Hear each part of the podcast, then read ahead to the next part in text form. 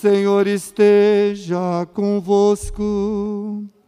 Ele está no meio de nós. Proclamação do Evangelho de Jesus Cristo, segundo Marcos. Glória a vós, Senhor. Naquele tempo, Jesus se manifestou aos onze discípulos e disse-lhes: Ide pelo mundo inteiro e anunciai o Evangelho a toda criatura. Quem crer e for batizado será salvo. Quem não crer será condenado. Os sinais que acompanharão aqueles que crerem serão estes: expulsarão demônios em meu nome, falarão novas línguas, se pegarem em serpentes ou beberem algum veneno mortal, não lhes fará mal algum. Quando impuserem as mãos sobre os doentes, eles ficarão curados. Depois de falar com os discípulos, o Senhor Jesus foi levado ao céu e sentou-se à direita de Deus. Os discípulos então saíram e pregaram por toda a parte. O Senhor os ajudava e confirmava a sua palavra por meio dos sinais que o acompanhavam. Palavra da salvação. Glória a vós, Senhor.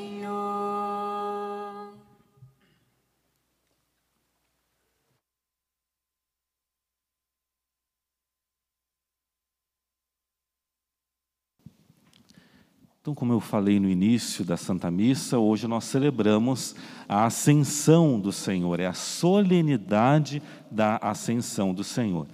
Ascensão que significa a ida de Jesus para junto do Pai, ou melhor, a elevação de Jesus junto do Pai. Jesus que é então glorificado. E ele volta vitorioso ao Pai, vitorioso sobre a morte e sobre o pecado. Nessas semanas que nós vivemos, esse tempo pascal, nós vimos que Jesus, ele aparece de várias formas e de forma muito insistente aos discípulos, dando provas da sua ressurreição. O Senhor, o Cristo ressuscitado, queria que os discípulos acreditassem na ressurreição. E acreditando na ressurreição, eles pudessem então dar continuidade da missão iniciada por Jesus. Missão de levar a boa nova do Evangelho ao mundo.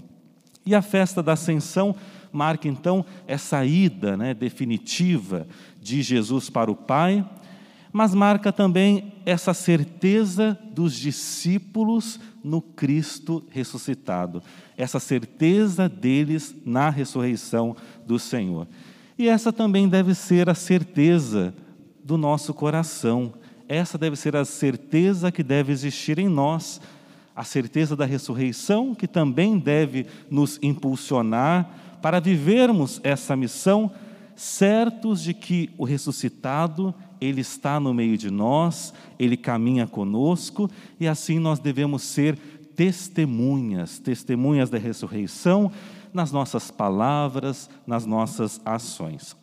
Na primeira leitura que nós ouvimos, leitura dos Atos dos Apóstolos, nós vemos que o autor sagrado, ele se dirige a Teófilo. Teófilo que não seria uma pessoa específica, mas Teófilo significa os amigos de Deus. Amigos de Deus, aqueles discípulos amados do Senhor. O autor então ele se dirige a esses amigos de Deus, fazendo uma recordação desse período que Jesus ressuscitado esteve junto dos discípulos. Fala das aparições de Jesus, das instruções que Jesus foi dando para que eles acreditassem né, nessa verdade da ressurreição e também para que eles assumissem a sua missão. Então, faz uma recordação desse período que Jesus esteve junto deles. E um trecho diz assim: Mas recebereis o poder do Espírito Santo que descerá sobre vós para serdes minhas testemunhas em Jerusalém, em toda a Judéia e na Samaria e até os confins da terra. Recebereis o poder do Espírito Santo para serdes minhas testemunhas. E com essas palavras, os discípulos assumiram a missão e vão por toda parte, levando a boa nova do Evangelho, sendo testemunhas de Cristo, conquistando muitos e muitos seguidores de Jesus. A igreja foi se difundindo, foi crescendo pelo mundo e aqui estamos nós, fruto dessa ação do Espírito Santo, fruto dessa evangelização, de muitos discípulos que foram dando testemunho de Jesus e nós devemos continuar essa missão.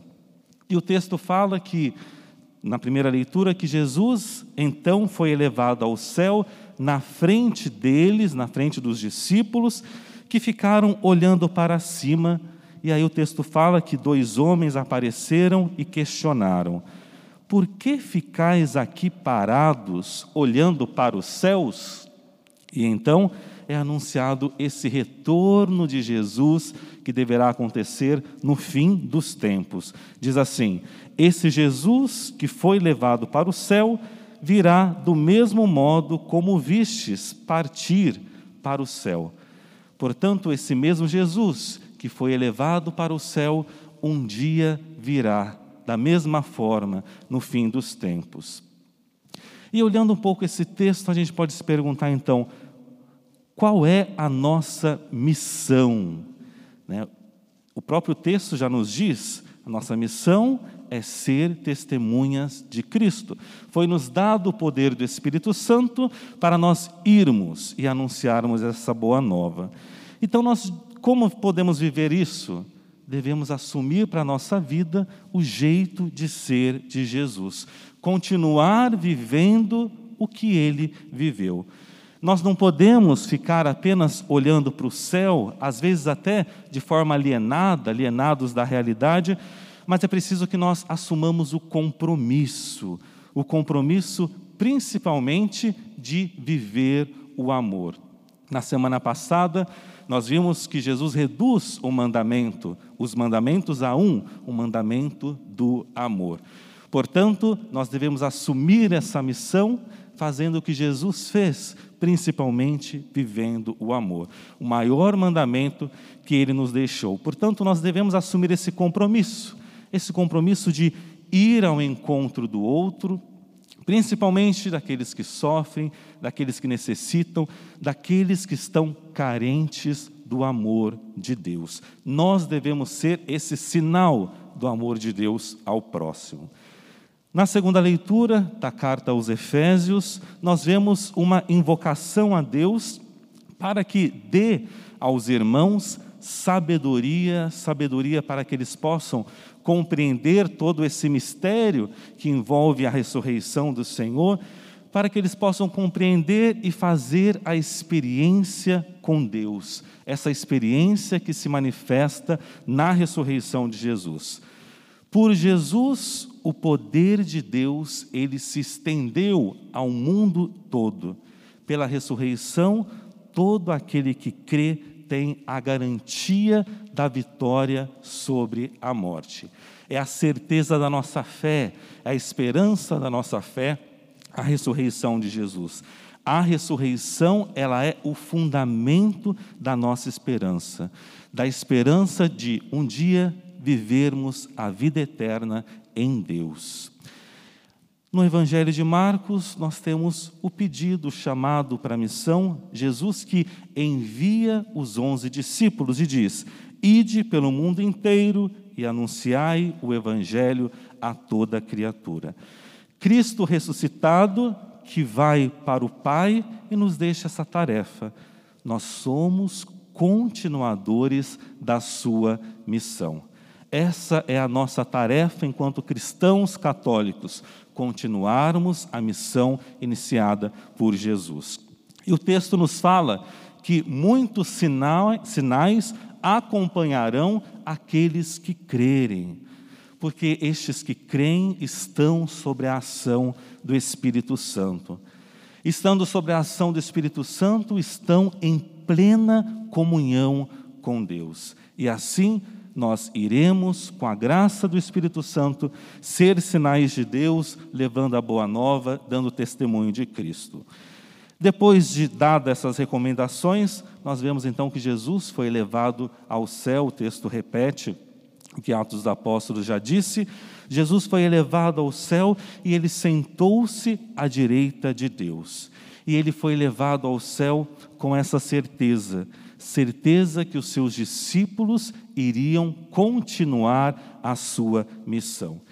E eis o grande desafio que nos é lançado por Jesus continuarmos a sua missão nesse mundo.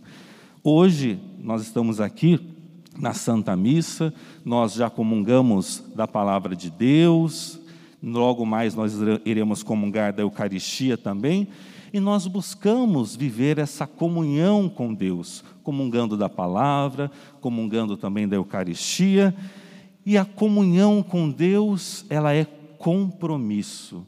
Se nós queremos viver essa comunhão com o Senhor, nós devemos assumir um compromisso.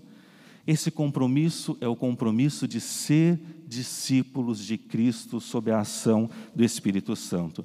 Nós devemos ser luz, luz do mundo. A luz do Cristo ressuscitado deve brilhar em nós e a partir de nós deve se irradiar a outras pessoas. Nós precisamos ser sinais de Deus no mundo. Eis então a nossa missão. Nós devemos ir, devemos anunciar e fazer novos discípulos de Jesus. Afinal, ele nos enviou o seu Espírito Santo e nos tornou então testemunhas da ressurreição. Que o Senhor nos ajude pela ação do Espírito Santo, para nós assumirmos então esse compromisso de ser discípulos e que o nosso testemunho seja um testemunho autêntico, verdadeiro e coerente com a fé que a gente professa. Louvado seja o nosso Senhor Jesus Cristo. Professemos a nossa fé.